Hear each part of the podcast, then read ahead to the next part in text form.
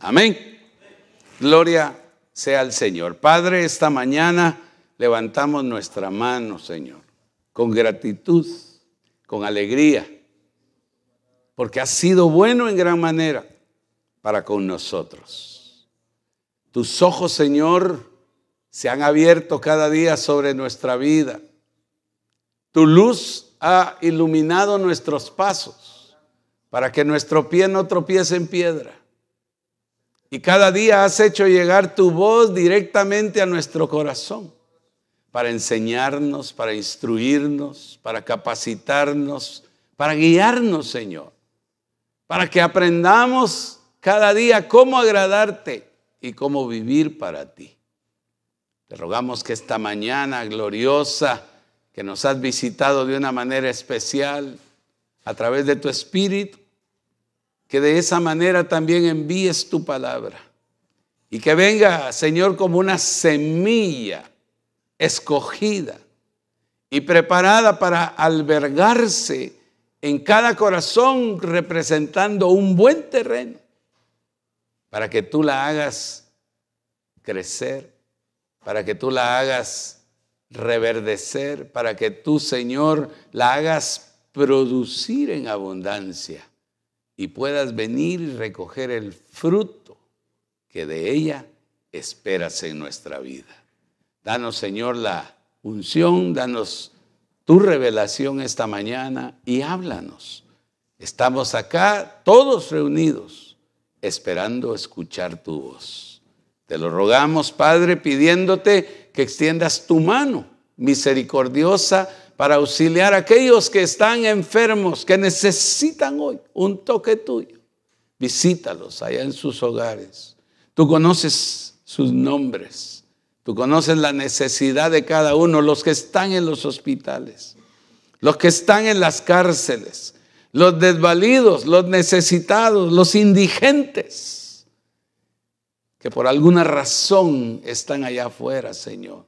Alcánzalos sálvalos, sánalos y libértalos en el nombre de Jesús mientras predicamos tu palabra. Amén. Y amén. Gloria a Dios. Dele un aplauso al Señor para, para hacerme entrar en confianza esta mañana.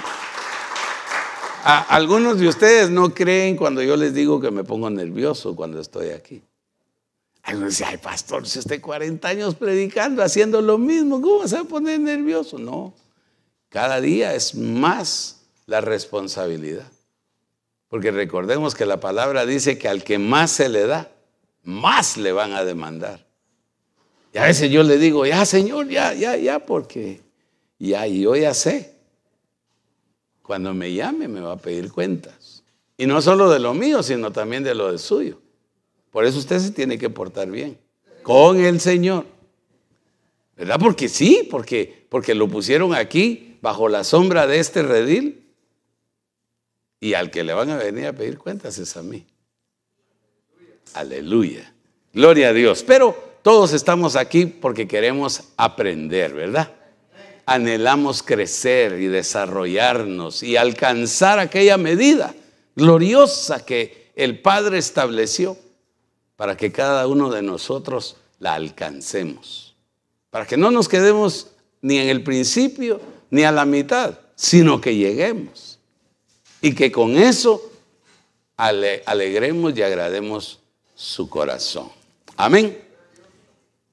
En la palabra de Dios hay muchas cosas hermosas, pero esta mañana Dios quiere hacernos un recordatorio. Y es que a veces por la tormentosidad de la vida, por las pruebas, por los problemas, por las luchas, por las batallas a las cuales cada día nos enfrentamos. Aquellas que incluso, hermano, no sabemos ni cómo salimos airosos de ellas. ¿Cómo es que seguimos caminando? A veces no entendemos. Y si no fuera porque el Señor está de nuestro lado, si no fuera porque su mano poderosa no nos suelta. Hermano, ¿qué sería de nosotros? En un mundo convulsionado en un mundo que no sabe ni siquiera a dónde va. El mundo no se imagina ni siquiera lo que viene para ellos. Y nosotros que hemos sido escapados, así como fue escapado Lot. Mire, a Lot se le comunicó lo que iba a suceder con las ciudades de la llanura, con Sodoma y con Gomorra.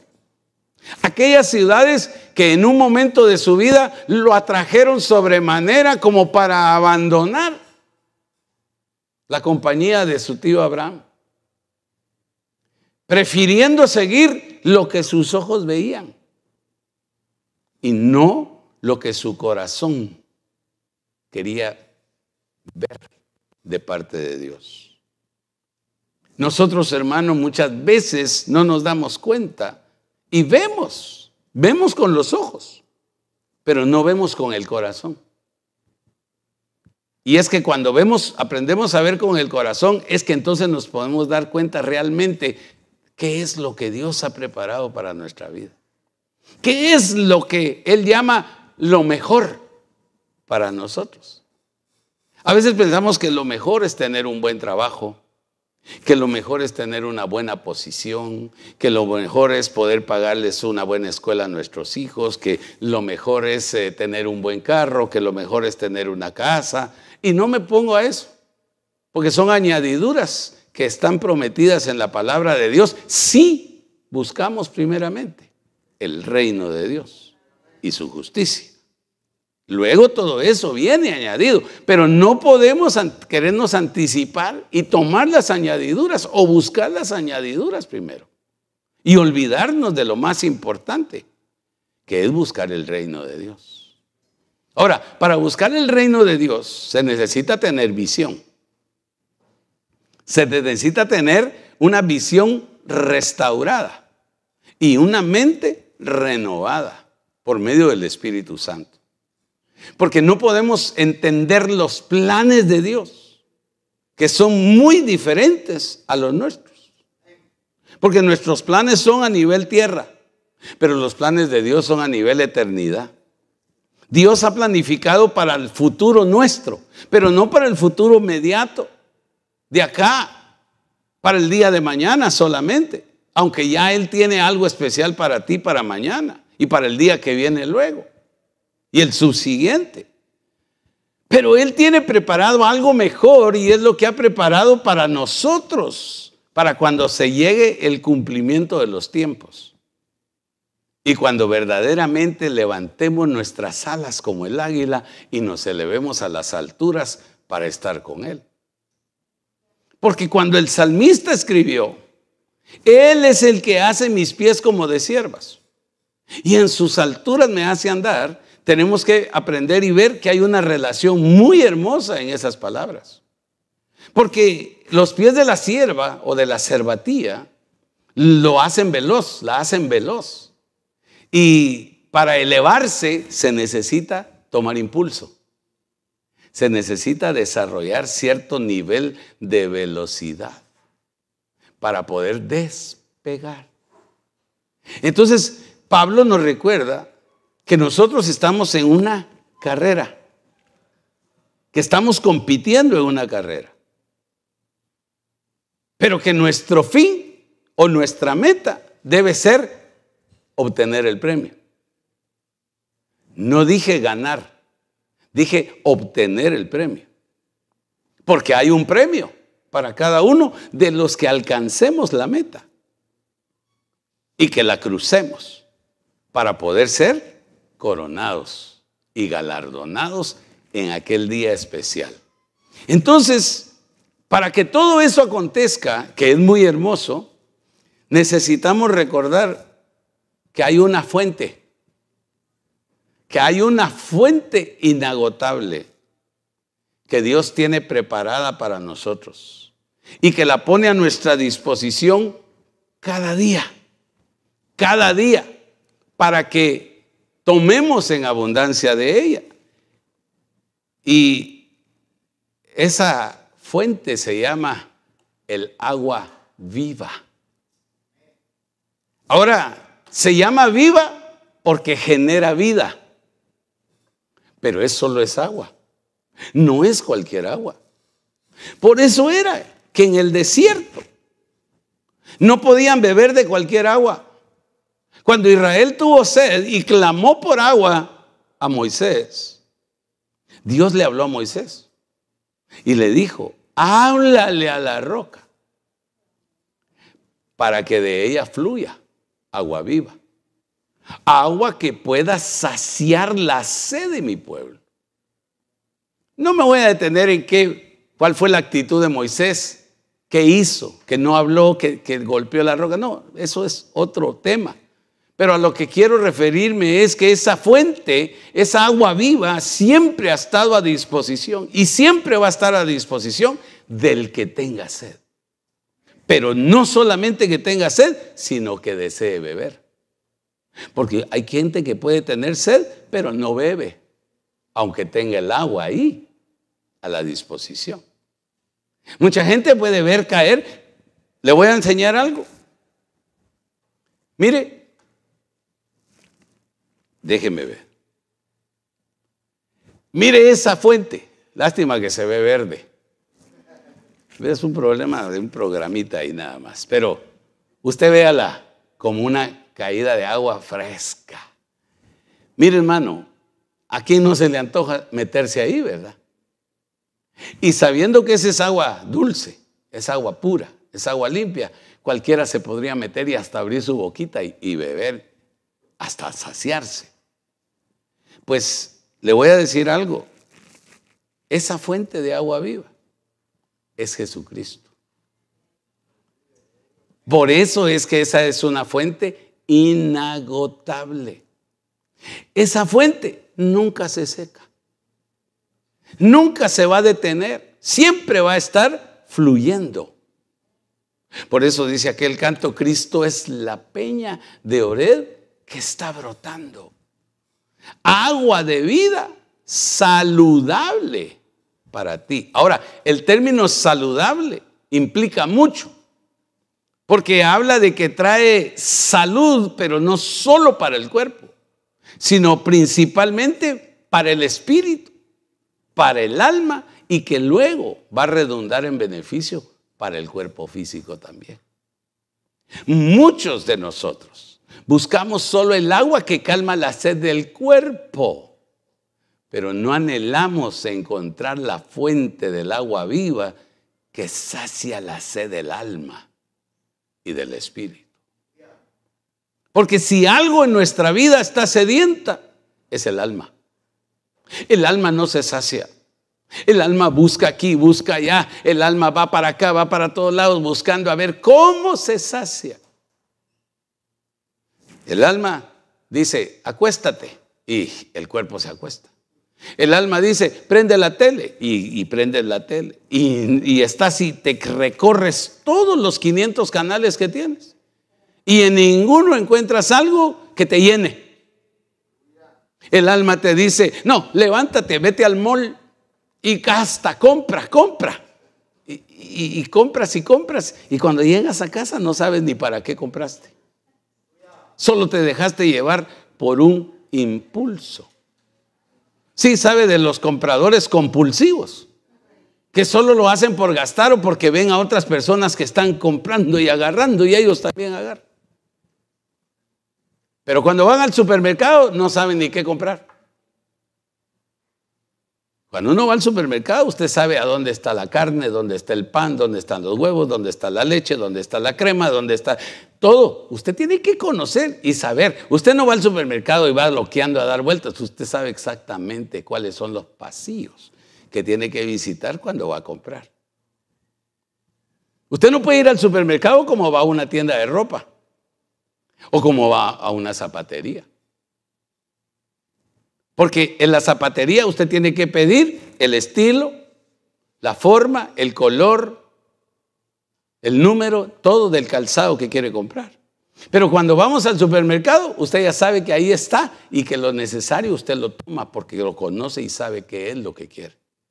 Entonces Cristo Jesús es esa provisión gloriosa de Dios el Padre a la que no le tenemos que estar dando muchas vueltas. Porque sabemos que tenemos que ir straight directamente a Él, porque Él es el todo. Es todo lo que tú y yo necesitamos. Cristo. Pero es solamente natural. El raciocinio humano no lo entiende, o al menos no lo quieren entender muchos.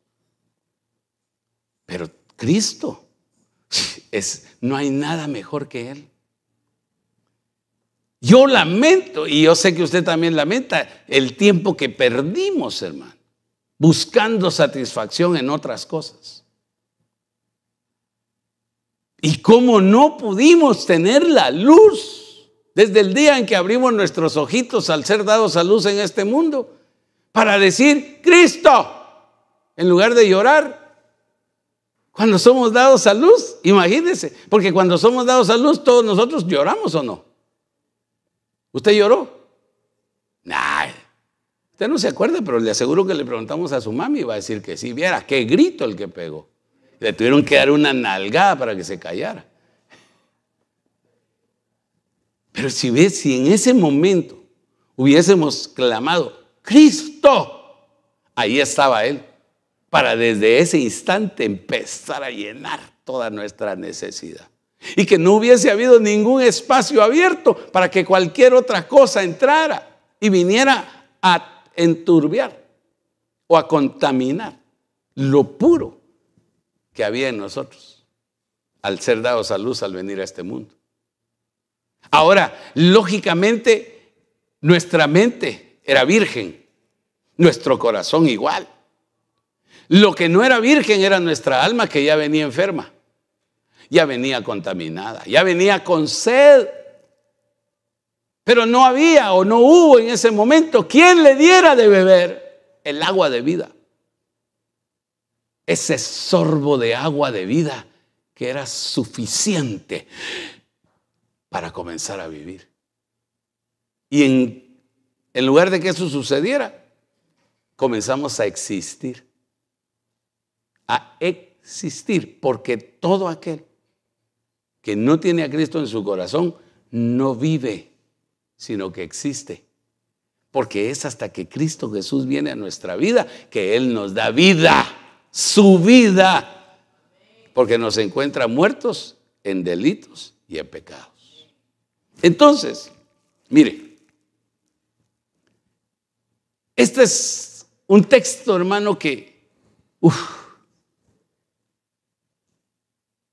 El profeta Isaías nos hace una presentación tan hermosa. Y en nombre de Dios nos lanza esta invitación y dice, a todos los sedientos. ¿Cuántos están sedientos esta mañana? Qué bueno que no me dijo yo ya estoy satisfecho. Venid a las aguas. Mire la invitación es, venid a las aguas. Y luego agrega, y los que no tienen dinero. Qué lindo saber que el Evangelio no se puede comprar. Es algo gratuito. Venid, comprad y comed. Ahora, hermano, usted puede entrar a un restaurante, sentarse, pedir comer, saciarse, beber, comer su postre y todo lo que quiera. Y cuando llega el mesero o el waitress, con la cuenta usted le diga, I got no money. No tengo dinero.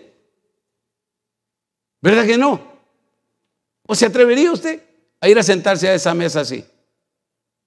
Sin dinero para pagar. ¿Ah? Nos falta fe para hacerlo. ¿Sabe que Dios podría pagar nuestras cuentas? Aún las de esa naturaleza. Si tan solo creemos. Ah, hace muchos años a mí me pagó una cuenta. Y lo hizo de una manera tremenda porque me convirtió un billete de 50 centavos de allá de Guatemala. Todo viejito, arrugado que tenía en mi bolsillo. Y cuando iba a pagar, yo pedí carne, pedí chocolate con checa, pedí eh, postre, pedí de todo. Y me harté, me sacié. Cuando llegó el momento de pagar, le dije, Señor, ahora te toca a ti, porque yo solo tengo 50 centavos. Y estoy hablándole hace 40 años más o menos en que la comida era bien barata en Guatemala. Y me levanté con mi Biblia, mi maletín, así porque iba a predicar. Y cuando llegué le digo al, encargado de, de, la cafetería y del restaurante, ¿cuánto le debo? Ah, pero así, con confianza. Oh, me dijo, ¿qué comió? Pues comí esto y comí esto. Ok, hizo cuentas así. Nada de que en su caja, así, así, en un papelito. Y me dijo, es tanto, me dijo. Y entonces le dije, bueno, señor, le dije yo, y metí mi mano al bolsillo y saqué. Aquí está, le dije. Y, hasta así sin ver, hermano solté el billete. Cuando no sé cómo vi, y en el aire cayendo a la mesa, el billete se convirtió en un billete de cinco quetzales nuevito, así hasta crujiente. Yo mismo grité, aleluya. Y él se me quedó viendo, hermano. No me entendió, no sabía. Y eso lo agarró el billete y me dio el cambio. Y yo me fui, me salí, le dije, Señor, le dije, Señor, hasta cambio me diste. Aleluya. Aleluya. Yo le estoy hablando de realidades, hermano. Yo no lo, no lo vengo a entretener, no. Esto es algo que yo lo viví. Claro que no lo vivo todos los días. Desde ese día no me ha vuelto a pasar. No vaya a creer que, que me convierte los billetes en el bolsillo el Señor. Pero mire, hermano, es que Cristo quiere ser la fuente de todo en nuestra vida, hombre. Pero principalmente quiere ser una fuente de abundancia de fe. Para que, hermano, no tengamos temor de enfrentarnos a nada, ni a nadie sabiendo que Él es nuestro capitán, que Él va delante nuestro, derrotando a nuestros enemigos, dando pasos firmes, hermano, haciéndonos crecer y avanzar, hermano, porque sabe que hay una meta que alcanzar. Pero sin Él nunca lo logramos. Venid a las aguas, a los que no tienen dinero. Venid, comprad y comed. Y oiga, repite, venid, comprad sin dinero y sin precio. Pero ¿qué es lo que ofrece? Vino y leche. Ahora, ¿por qué habla de vino? Porque hay mucha gente amargada. Porque hay mucha gente triste, hay mucha gente frustrada, hay mucha gente que está eh, eh, llena de ira, de rencor, de amargura en su corazón, hermano. Y necesita comprar gratis el vino de Dios, el gozo de Dios que quita todo dolor, que transforma todo en nosotros. Ahora, acuérdense que cuando el Señor fue invitado a aquellas bodas de Caná de Galilea, en el capítulo número 7, creo, del Evangelio de Juan, o 2, a veces no memorizo muy bien. Leo tanto y tengo tanto a veces que se me cruza. Pero mire, pero lo dice la Biblia. Que llegó un momento en que estaba, había parece ser que a esa pareja que se estaba casando le llegaron más invitados de los que había puesto en su lista. Como siempre, ¿verdad? Están los, los VIP, los que usted pone en su lista y los colados. Los que llegan gratis, ¿verdad? Los que solo oyen la música y dice, aquí hay fiesta. Y si hay fiesta, hay comida, hay bebida, hay todo. Y se meten. Y usted que es buen host, usted que es buen, ah, ¿cómo se dice? Anfitrión. Wow. Hermano, sírvanles a todos, dice usted. Pues el novio de esta, de esta boda dijo, no, pues denles a todos, sírvanle, para, para eso gasté. Pero llegó un momento en que se acaba el vino. Y sabe una cosa, que cuando al mundo se le acaba el vino, se le acaba todo.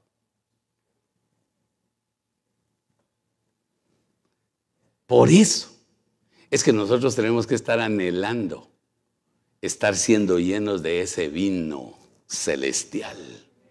Por eso es que el apóstol Pablo nos dice en la carta a los Efesios capítulo 5 que no nos embriaguemos con el vino del mundo en el cual hay disolución, sino que antes bien seamos, anhelemos ser llenos del Espíritu Santo, del vino de Dios. Porque ese vino no se disuelve, ese vino permanece.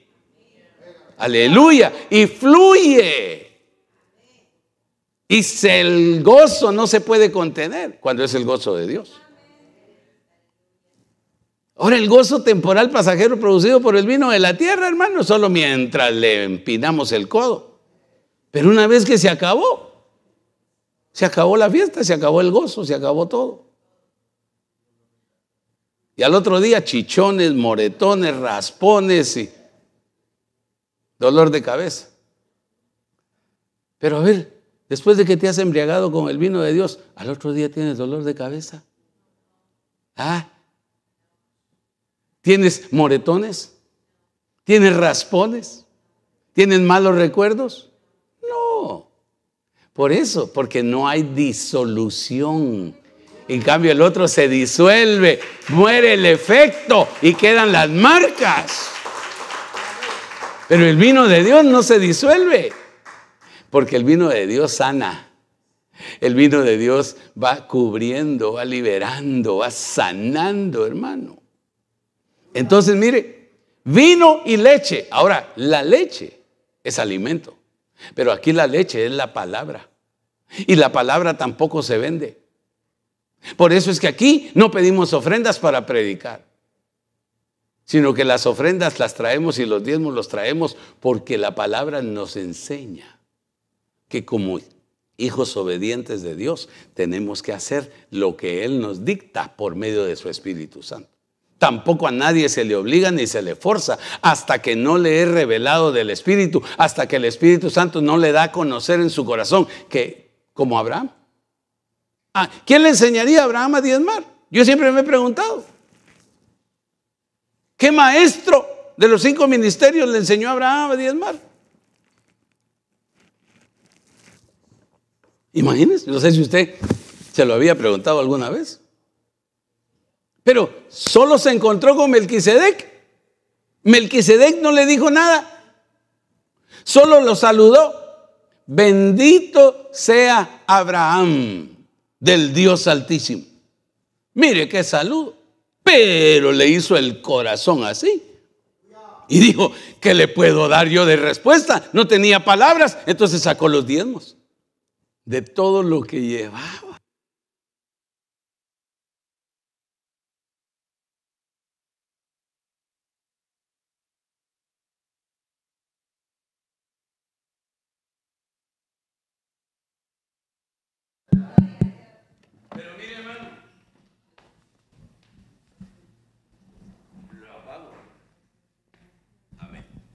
Gloria a Dios, ahora sí, este no se va a apagar. Le hizo el corazón así. El ver y sentir que alguien tan especial como aquel personaje que se le estaba manifestando lo saludara de una manera como nadie saluda en la tierra. Y seguramente también su vestidura, su apariencia personal. Era sacerdote del Dios Altísimo, nada más y nada menos. Quien se le estaba parando enfrente. Y lo único que tuvo como respuesta para aquella bendición que estaba recibiendo fue dar diezmos. Y nosotros con tantas y semejantes bendiciones, no se nos abre el coco, no le abrimos el entendimiento al Espíritu para que nos enseñe a hacer lo que tenemos que hacer. A mí me cuesta mucho predicar de los diezmos y las ofrendas, hermano. Porque eso no se necesita que se nos predique. Eso se tiene que aprender por el Espíritu. Porque aquel en el que el Espíritu de Dios mora en él, le va a enseñar todas las cosas que tiene que hacer. No se lo tienen que estar recordando. Es más, yo no me debería de parar aquí los domingos ni los hermanos que entre semana lo hacen para orar por las ofrendas o solo nos deberíamos de parar para bendecirlas. Pero usted automáticamente debería saber qué tiene que hacer. Es más, no deberíamos ni ponerle el, el, el, el alfolí enfrente, sino que usted debería de caminar, correr para traerle a Dios lo que es de Dios. Así debería de ser. Por eso me divertí mucho.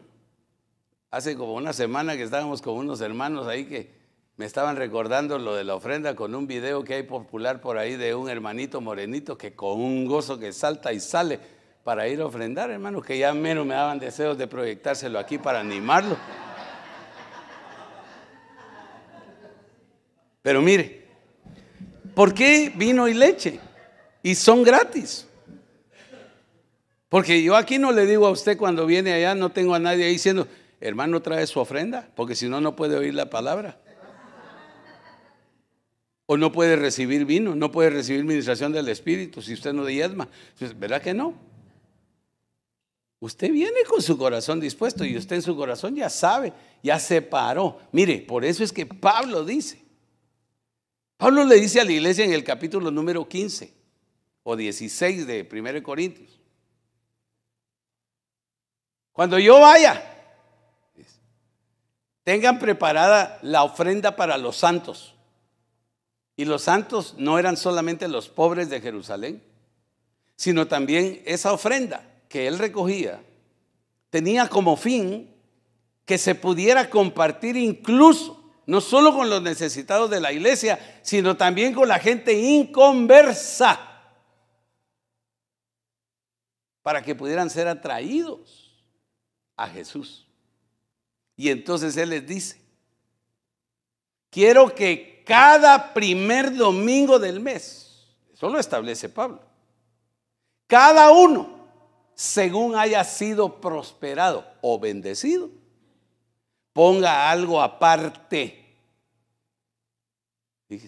para esa ofrenda. No para las ofrendas de la iglesia, para esa ofrenda. Ay, si ya sabía yo que en esta iglesia de Benecer, como piden dinero a cada rato. No, no, no, no, no. Estoy diciéndole lo que dice la Biblia. Ponga algo aparte para que cuando yo llegue no se recojan ofrendas. ¿Sabe que hay muchas iglesias, perdón hermano, pero que cuando invitan a alguien, algún predicador, al final de que predicó y que todo estuvo bonito y que hubo visitación, ministración, salvación de almas y todo. Dice, ahora hermano, prepare su ofrenda, la segunda ofrenda, porque vamos a recoger una ofrenda para el siervo de Dios. Eso no dice la Biblia que hay que hacer. Eso está mal. Eso no debe ser así. Por eso cuando se programa o cuando se anuncia una actividad, tenemos que hacer lo que dice Pablo en 1 Corintios capítulo 16, verso 1 al 8. Que cada uno, conforme se vaya acercando la actividad, vaya poniendo algo aparte para colaborar. Eso es lo que dice la Biblia. Pero lo voy a cortar ahí porque no estoy hablando de las ofrendas. Leche, palabra. Un infante, un bebé recién nacido, recién dado a luz. A mí no me gusta decir recién nacido, porque el nacimiento es cuando es el engendramiento en el vientre. Ahí nace, porque ahí es el encuentro de las dos semillas, del esperma con el óvulo. Ahí es el nacimiento. Pero luego empieza a generarse una vida que es dada a luz cuando llega el tiempo establecido por la naturaleza divina, por el poder de Dios. Unos nacen a los siete meses, otros nacen a los nueve. Y a otros la mamá les tiene que hacer una una cruz aquí en, el vientre para, para poderlo sacar, porque se durmieron, porque se acomodaron allá adentro y no quisieron nacer, o por cualquier otra razón. Bueno, leche. Pero ¿cuál es el primer alimento al que tiene acceso un bebé? O debería tener acceso. La leche materna. Por eso yo me enojo con aquellas mamás nuevas que dan a luz y por no deformarse el cuerpo no quieren darle pecho a sus hijos, por lo menos seis meses, los seis meses iniciales de su vida. Porque de esos seis meses que sea alimentado con leche materna el bebé va a depender la salud de toda su vida. Por eso es que hay niños enfermizos. Hay niños débiles porque no fueron alimentados correctamente. Por eso, cuando alguien nace a la vida del Espíritu, cuando alguien es dado a luz por medio del engendramiento de la palabra, cuando se le predica el Evangelio de Jesucristo, lo que él tiene que empezar a, a mamar es la palabra, la leche viva que lo va a sostener el resto de su vida espiritual. Pero si desde el principio se le pone a entretener, se le ponen películas, se le pone... No, hermano. Se le tiene que dar la palabra. Claro, diluida correctamente porque todavía no tiene dientes. Pero a medida que vaya creciendo y que vaya teniendo dentadura, se le tiene que dando mm, un poquito más sólido el alimento hasta que pueda comer carne. Es decir, hasta que pueda lidiar con la profundidad de la palabra. Pero no se le puede dar palabra profunda a alguien que está empezando a caminar. Lo voy a indigestar. Le voy a causar un problema. No va a ser capaz de digerir. Y entonces si no digiere, no tiene beneficio. Por eso las personas que tienen ese problema de mala digestión, que les cuesta digerir los alimentos, hermano, no tienen una buena salud. Y espiritualmente, la gente que no tiene una buena digestión espiritual se confunde. Y oye cualquier cosa creyendo que es lo mismo que le enseñaron a comer cuando nació. ¿Aló? ¿Entendió lo que le dije ahorita? Por eso, si a usted le dieron buena leche, buena palabra, cuando usted nació al Espíritu, a la vida del Espíritu, Usted no puede estar aceptando cualquier limoncito con sal, manguito verde con sal y limón para entretenerlo. Si a usted le enseñaron a beber leche no adulterada, usted tiene paladar. A usted le enseñaron a desarrollar paladar y gusto espiritual y también oído para poder distinguir las voces y la calidad de voz que le va a hablar a su corazón. Comprar sin dinero y sin precio. O sea, aquí no tiene el evangelio que le predico, yo no tiene etiqueta que diga cuánto vale, porque vale la sangre de Cristo y ese precio no se puede comparar con ningún precio del mundo. Vino y leche. Vino para que no te falte el gozo. Vino para que siempre estés saludable y leche para que crezcas, para que te desarrolles y puedas tomar tu parte en la carrera que está por delante para que puedas llegar a la meta. Si no recibiste leche al principio, difícilmente vas a llegar a la meta. Quizá vas a llegar arrastrando los pies. Pero si hoy tienes hambre, si hoy tienes sed, la fuente está aquí. Para que tomes gratuitamente y te llenes y te sacies. Mire, Juan 4.10, a mí me encanta ese capítulo 4 porque es el encuentro no solamente de aquella mujer que creía que sabía mucho de adoración, pero que tenía una vida que dejaba mucho que desear. Era una mujer que, hermano, como parece ser como que tenía buen ojo para los hombres. Pero cuando tuvo al verdadero hombre frente a sí, no lo reconoció. Y se le tuvo que revelar a través de un discurso de una enseñanza.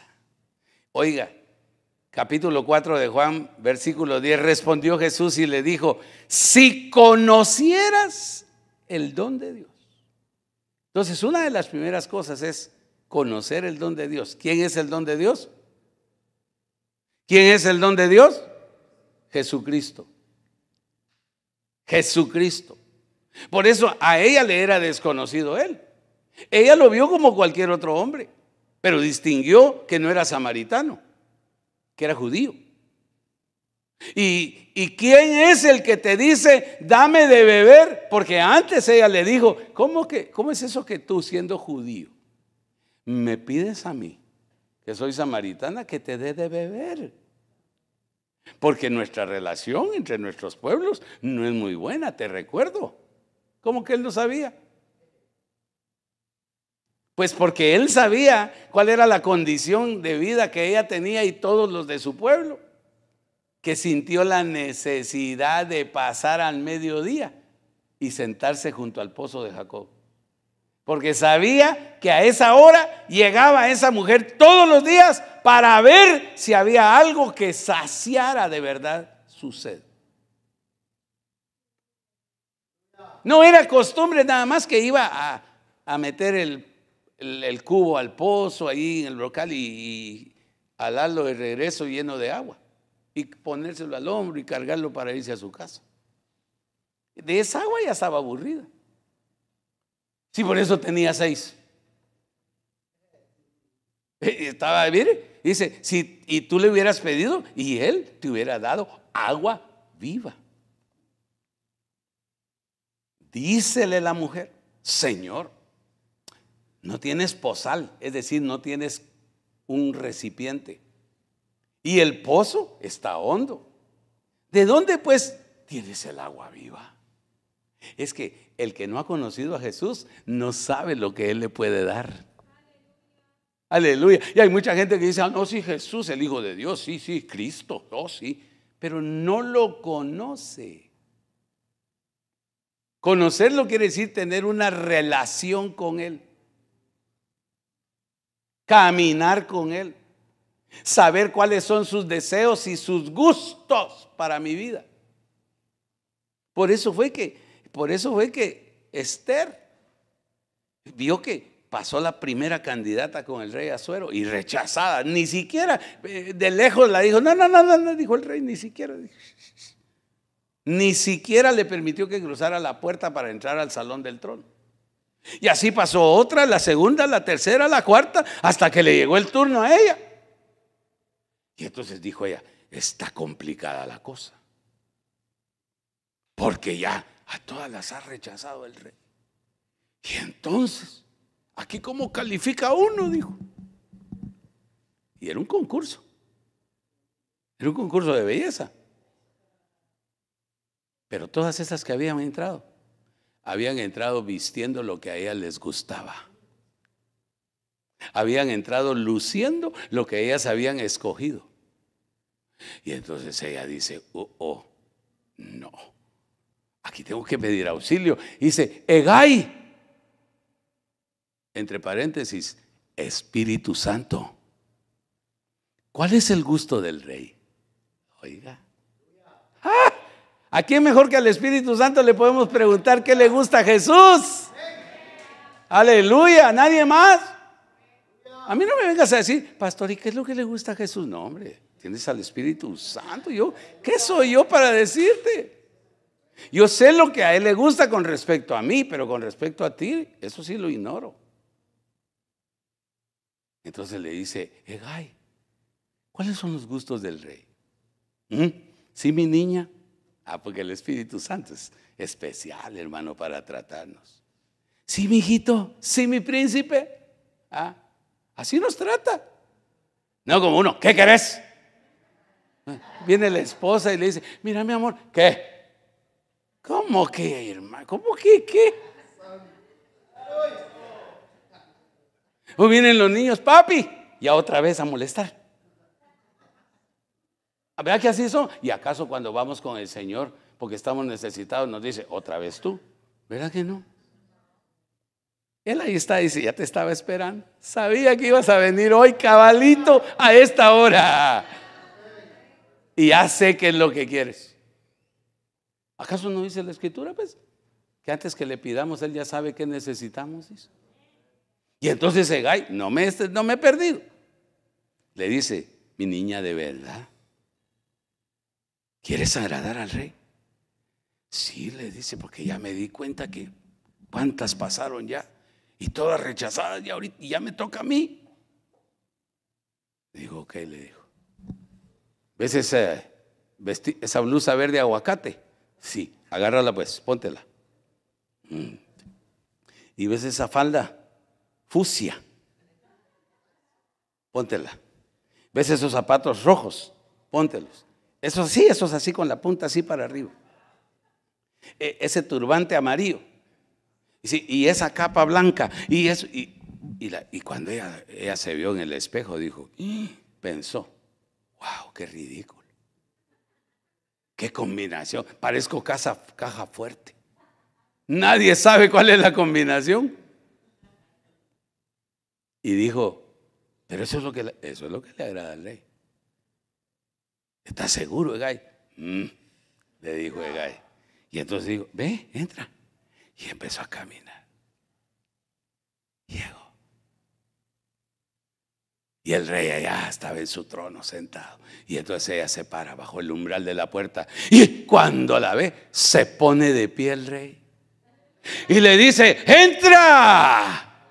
Aleluya. Y le extiende el cetro. Y le dice, ven, camina. ¿Cuál es tu petición? Y le dice de una vez, reina Esther, te daré hasta la mitad de mi trono. ¿Pero qué hizo que el rey actuara de esa manera?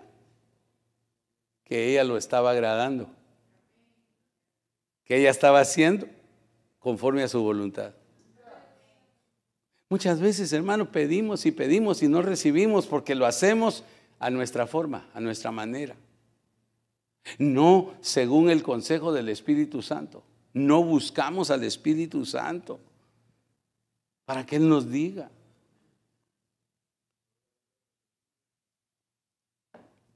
Mi esposa a veces me dice, no vayas a hacer muy largo el tema. Y le digo, no, no te, no te preocupes. Pero el Espíritu Santo me habla tanto, hermano. Y me da tanto que digo yo, mi esposa, ah, no le, no le digo, no, le digo. Pero, pero digo yo, a veces uno quisiera decir, hermano, yo, al menos yo quisiera decirle tanto, hermano. Y a veces sí le digo mucho, ¿verdad? Y oiga esta pregunta, ¿acaso eres tú mayor? Por eso digo, mire hermano, el que no conoce la majestuosidad del Señor Jesucristo. Nunca lo va a ver mayor que otros. Ella no había tenido una experiencia con Jesús. No lo conocía. Y lo ve como un hombre cualquiera. Por eso le dice, ¿acaso eres tú mayor? Oiga, y lo compara, que nuestro padre Jacob. Porque Jacob, para los judíos, es un hombre grande, hermano. Ah, nada menos fue el que se atrevió a arrebatar una bendición peleando con el ángel del Señor. Un Jacob que durante 21 años se fue de la casa, pero que estando fuera de la casa fue bendecido de una manera como nunca se imaginó. Y regresó con dos esposas con dos concubinas y con un montón de hijos, con siervos, siervas, ganado, ovejas, vacas, bueyes, camellos, chivos. Y sobre eso se le aparece el ángel de Dios y pelea con él y arrebata una bendición y le cambian el nombre. Le cambiaron naturaleza de tal forma que hasta lo dejaron cojo. Le quitaron su orgullo, su ego, porque entró así, así entró caminando a la batalla con el ángel. ¿Y cómo salió?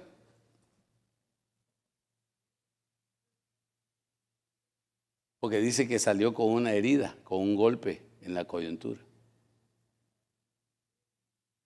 Pero ¿qué es más hermoso? ¿Caminar después de un encuentro con Dios? ¿O caminar según uno antes de un encuentro con Él? Dios nos quiere cambiar hasta la manera de caminar. Pero para, para eso nos tiene que cambiar la manera de, de vivir, la manera de pensar. ¿Acaso eres tú mayor que nuestro padre Jacob que nos dio el pozo? Y él mismo bebió de él y sus hijos y sus ganados. Respondió Jesús. A mí me encantan las respuestas del Señor. Mire, todo el que bebiere de esta agua tendrá sed otra vez. Y se lo está probando. Porque, pongamos así, esta era la sexta vez que ella estaba buscando satisfacción. Y no estoy hablando de calmar sed del cuerpo, sino de deseos, de pasiones, de sentimientos. Porque la intención real de esta mujer de ir al pozo era poder encontrarse ahí con un hombre diferente cada vez. y ver si ese hombre diferente podría cambiarle la vida. Ay, ¿usted de dónde saca todo eso? Pregúntele al Espíritu Santo. Mas quien bebiere del agua que yo le daré, no tendrá sed eternamente.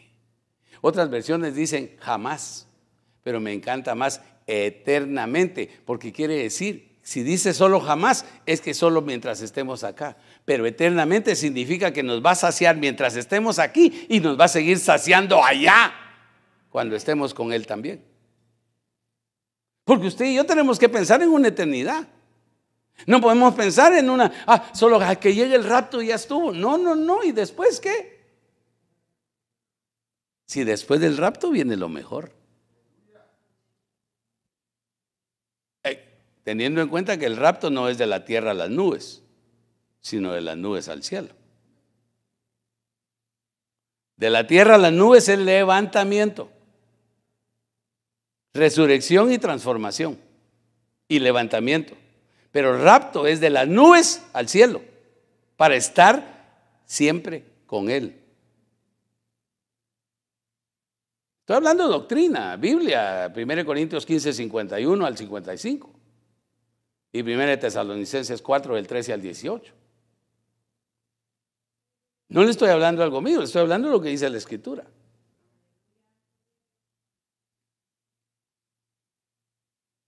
Otra. Sino que el agua que yo le daré se hará en él fuente de agua bullidora para vida eterna. ¿Sabe qué es bullidora? Un agua que no se está tranquila, sino que está en movimiento todo el tiempo. Cuando el Espíritu Santo llega a nuestra vida, no se está quieto. Una vez que el Espíritu Santo llega a nuestra vida, hermano, es una revolución que causa en nuestro ser interior. Empieza a irrigar y a llenar cada rincón de nuestro ser. ¿Usted ha sentido el Espíritu Santo en sus manos? ¿Lo ha sentido en sus pies? ¿Lo ha sentido en su corazón? ¿Lo ha sentido en su mente? ¿Lo ha sentido en el cuello? ¿O no? ¿Qué cree usted que lo hace cerrar sus ojos cuando usted entra a la presencia de Dios? ¿Qué cree que es lo que lo hace, levantar sus manos y agitarlas en la presencia de Dios? ¿Qué es lo que lo hace saltar? ¿Qué es lo que lo hace correr? ¿Qué lo hace gritar? No me diga que son emociones. Tiene que ser el Espíritu Santo, de otra manera no son valederas. Pero eso sucede cuando el Espíritu Santo llegó y llenó nuestra vida. Invade cada rincón de todo nuestro ser.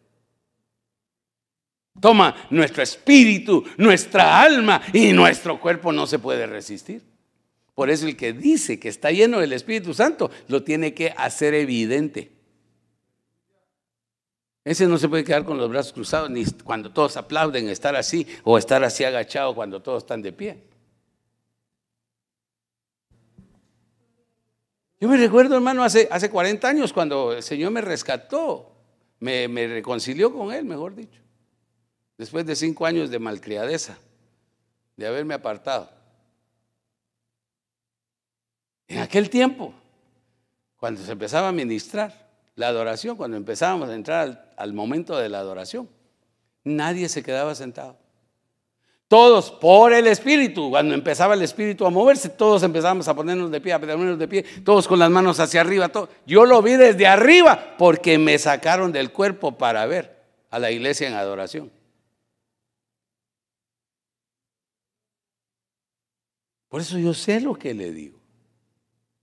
Yo sé qué es lo que Dios quiere de nosotros, qué es lo que Él pide, qué es lo que Él anhela. Él anhela un pueblo que sepa adorarle en espíritu y en verdad. Que no se detenga ante nada, que no se avergüence, que no se atemorice, que se exprese delante de Él. Eso es lo que el Señor ama, ama y anhela. Dícele la mujer entonces, Señor, dame esa agua para que se me quite la sed. O sea que a pesar de seis, todavía tenía sed. ¿Sí me está entendiendo? Entre paréntesis lo que le estoy hablando, ¿verdad? Porque le estoy hablando del encuentro, pero le estoy hablando de la vida de ella también. Como ella vivía, en búsqueda de que su sed pasional y sentimental fuera saciada.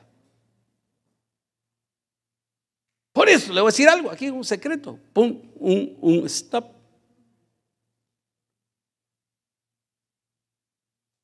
Cuando comienza un varón con una jovencita, con una doncella, a amistarse, y cuando desean conocerse, porque eso es lo correcto,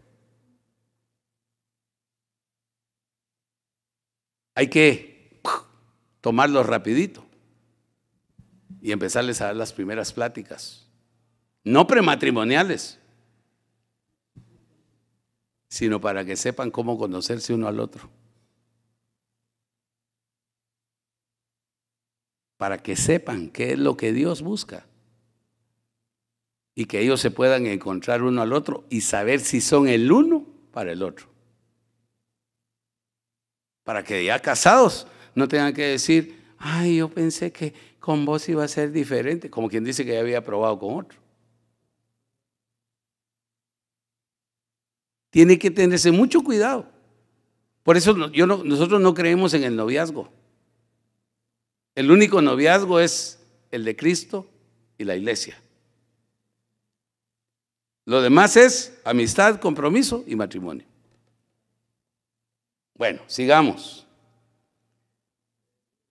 Que me quite la sed y no tenga que venir acá a sacarla. Ya estaba cansada. Ya estaba cansada. Iba al pozo, iba al pozo y regresaba y lo mismo, siempre con sed. Allá tenía uno de ojos cafés, uno de ojos negros, uno de ojos verdes, uno de ojos azules, uno de ojos grises, uno de ojos amarillos y no estaba saciada. Un moreno, un blanco, un trigueño, un colocho, un pelolizo, un espinudo. No estaba contenta. Ya no quería regresar al pozo, porque sabía que es agua. No le iba a quitar la sed. Ahora aquí Juan capítulo 7, verso 37. Mire, el Señor espera que llegue el último día de la fiesta. Todos habían estado celebrando durante seis días. Todos a su manera, buscando lo que cada quien busca cuando va a la fiesta, ¿verdad? ¿Qué busca usted cuando va a una fiesta? Buena comida, buena bebida, que los reciban bien, que los saluden, hacer amigos, conseguirse una novia. Ah, ¿Verdad que así era cuando íbamos a una fiesta antes? O iba usted nada más solo por ir.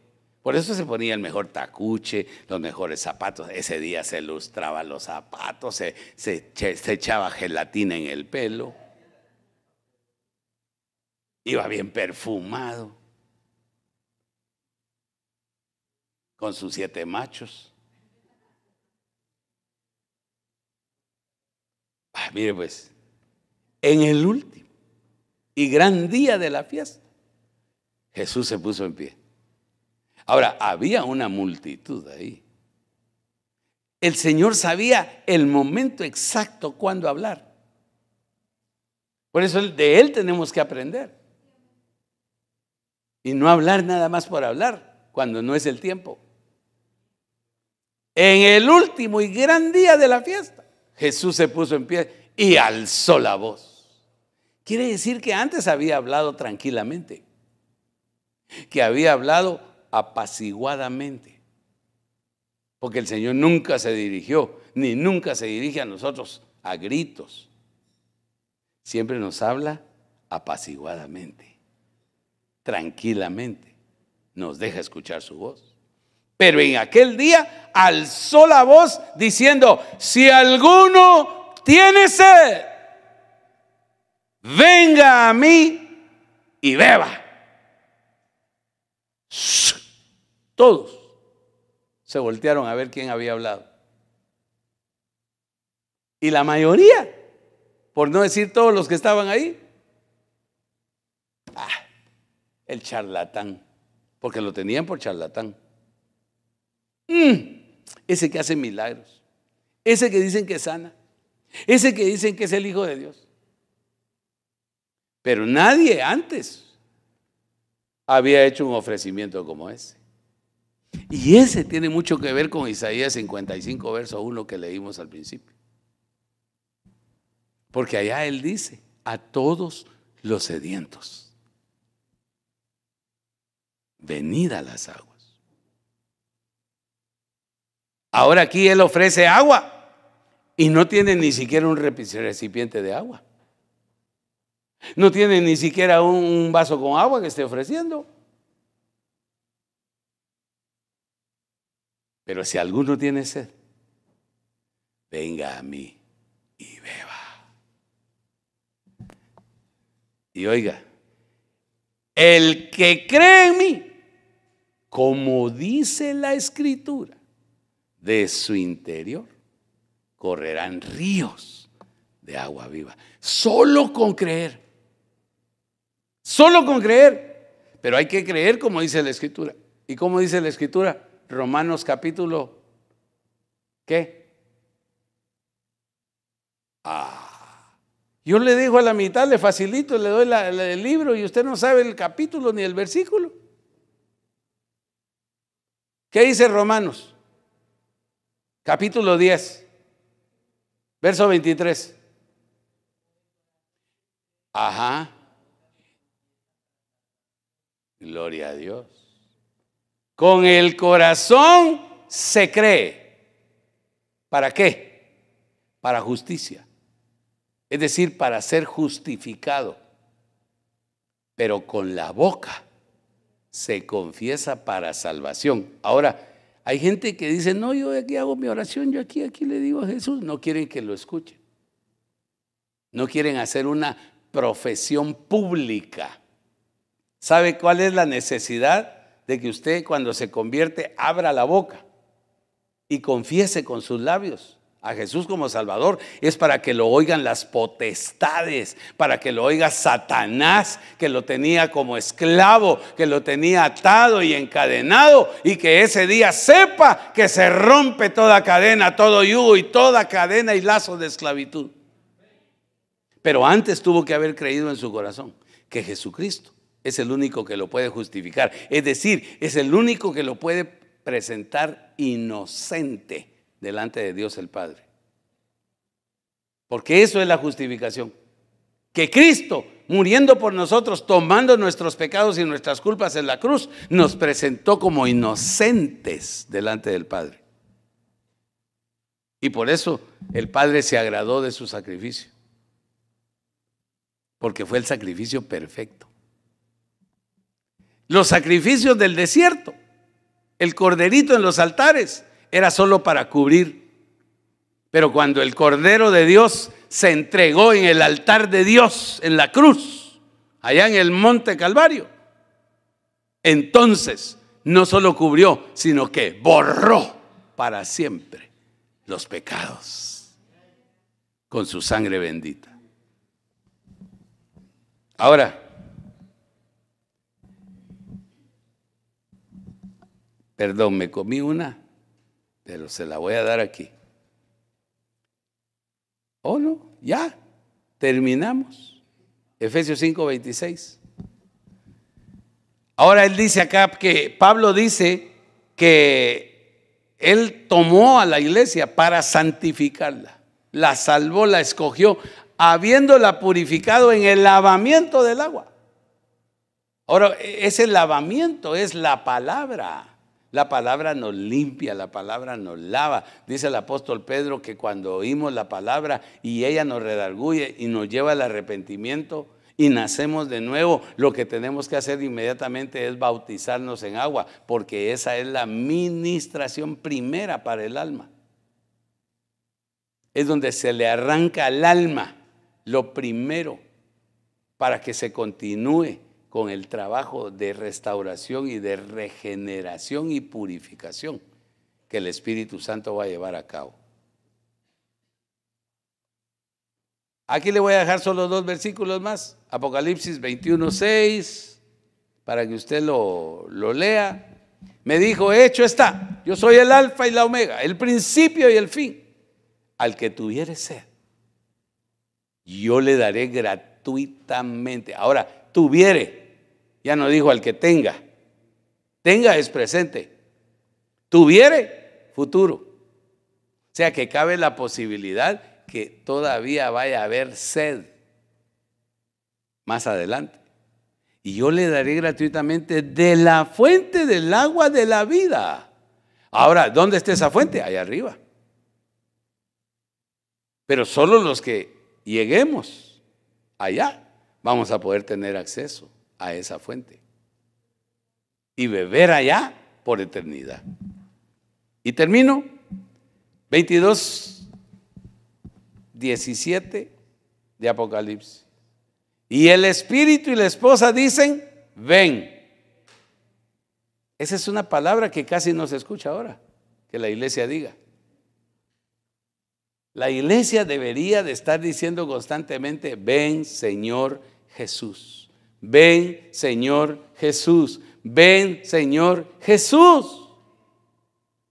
Ese debe ser el anhelo del corazón de la iglesia. Y el que tiene sed, venga. Y el que quiera, tome. Mire, eso es condicional, ¿ya se dio cuenta? Por eso es que el Señor a nadie forza ni obliga. El que quiera, tome del agua de la vida gratuitamente. Yo esta mañana te he predicado la palabra. Te he traído una invitación. Pero tú vas a tomar la decisión hoy. Si vas a seguir bebiendo del agua temporal, que solamente calma tu sed momentáneamente, o vas a beber de la fuente del agua viva. Si vas a abrir tu corazón para que esa fuente bullidora comience a llenarte y a llenarte y a llenarte hasta que todo tu ser sea invadido por esos ríos, por ese fluir. Entonces vas a empezar a experimentar cosas nuevas. Entonces vas a tener experiencias con el Espíritu Santo.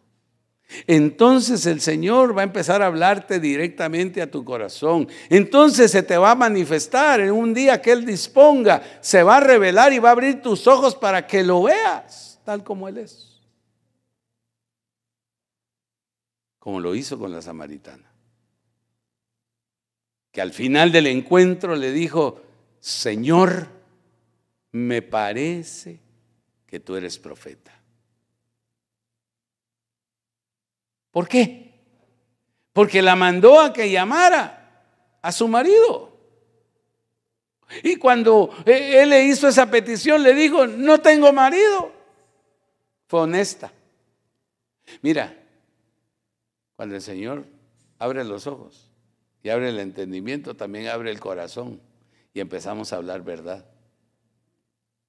Mientras tanto estamos hablando mentiras y viviendo de apariencias y falsedades. Pero aquella mujer no pudo contenerse y le dijo, no tengo marido. Y entonces el Señor le dice, bien has dicho, porque cinco has tenido. Y aún el que ahora tienes tampoco es tu marido. Y entonces ella ahí dijo, ahora encontré al que verdaderamente va a saciarme, pero ya no en el mismo nivel, ya no en el mismo plano carnal, pasional y sentimental, sino que ahora la iba a llenar plenamente. ¿Has esperado por ese momento? ¿Has esperado por ese encuentro? Quizá hoy sea el día de tu encuentro. Quizá hoy sea el momento en el que tu sed aumentó. Y hoy viniste al lugar correcto para encontrarte con el único que te puede saciar. Si tienes sed, ven y bebe.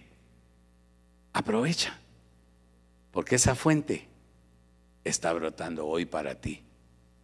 Agua de vida que puede saciarte que puede calmar tu ansiedad, que puede llevarse tu frustración, que puede llevarse tu depresión, que puede hacerte libre de temores, que puede romper cadenas de esclavitud, desatar yugos de opresión sobre tu vida. Porque aquel que es la fuente es el único libertador es el único sanador. Es el único Dios todopoderoso que te ha llamado para que seas diferente, para que ya no seas como antes, ni seas como los demás, sino que seas para Él, que seas único, que seas única y que tú disfrutes todo aquello que Él tiene para tu vida. Mientras tú meditas un minuto con tus ojos cerrados en la palabra de este día, yo quiero invitar a aquellos que tienen sed y que hoy mismo, en este momento, nos están viendo y escuchando. Ha llegado al correcto lugar. La fuente de vida está hoy ante ti. Lo único que tienes que hacer es pedir que llene tu ser, que sacie tu alma, que mitigue tu sed, la sed interna, la cual has tratado de saciar con muchas cosas. Has probado todo, pero todo te ha fallado. No has encontrado en nada de lo que has probado satisfacción. Y estás frustrado, estás frustrada. Hasta has pensado quitarte la vida. No le, no le has hallado sentido a la vida. Porque estás vacío. Porque tienes sed. Y el único que puede saciarte se llama Jesucristo.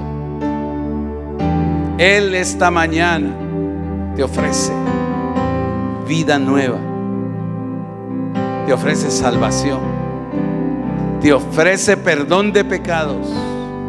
Si tan solo abres tu corazón y crees que Él te puede ayudar. Si ese es el deseo de tu corazón, solo dile, Señor Jesucristo, soy pecador. Reconozco que he vivido una vida desordenada y desagradable ante ti. Hoy me arrepiento de mis pecados. Te pido perdón. Lávame con tu sangre. Limpia mi maldad. Borra mis pecados. Hazme una nueva criatura. Te recibo hoy abriendo mi corazón para que seas mi Señor y mi Salvador. En el nombre de Jesús. Toma control de mi vida ahora. Libérame. Sáname. Renuévame. Haz todo nuevo en mí. Te lo ruego hoy en el nombre de Jesús. Si alguien ha estado viviendo lejos, se había marchado de casa, pero hoy ha escuchado de nuevo la voz que le invita para venir, porque está sediento, para que beba gratuitamente, para que compre sin dinero vino y leche. Recíbelo hoy, tómalo. Hoy el Señor te abraza te besa, te recibe, te perdona y de nuevo te da lugar en su casa. Solo créelo con todo tu corazón. Padre, gracias por tu palabra que hemos predicado esta mañana. Anídala en nuestro corazón, que como una semilla preciosa se desarrolle que crezca, que se fortalezca, que comience a producir para ti como árbol nuevo en cada uno de nosotros, frutos agradables para ti, fruto de justicia y de salvación. Renueva y restaura nuestra vida, nuestra mente, nuestro corazón. Continúa tu obra. Que esa fuente de agua viva no se detenga nunca y que continúe fluyendo hacia nosotros para saciar nuestra sed, para llenarnos cada día, cada momento, en todo nuestro ser. Te lo rogamos en el nombre precioso de Jesús. Gracias, Señor. Gracias. Si hubiera alguien acá que esta mañana quiere recibir a Cristo o reconciliarse con Él, esta es su oportunidad. Aquí podemos orar. Aquí lo podemos ayudar para que este día sea inolvidable. Para que este día quede marcado en su corazón para siempre para que este paso que usted va a dar de fe lo lleve tomado de la mano del Dios Todopoderoso para escapar de la ira que viene y ser salvo por la eternidad. La invitación está abierta. Si alguno quisiera hacerlo, lo esperamos en el nombre de Jesús. Mientras tanto, Damos lugar para los anuncios y la oración final. Aleluya. ¿Quiere dar las palmas al Señor?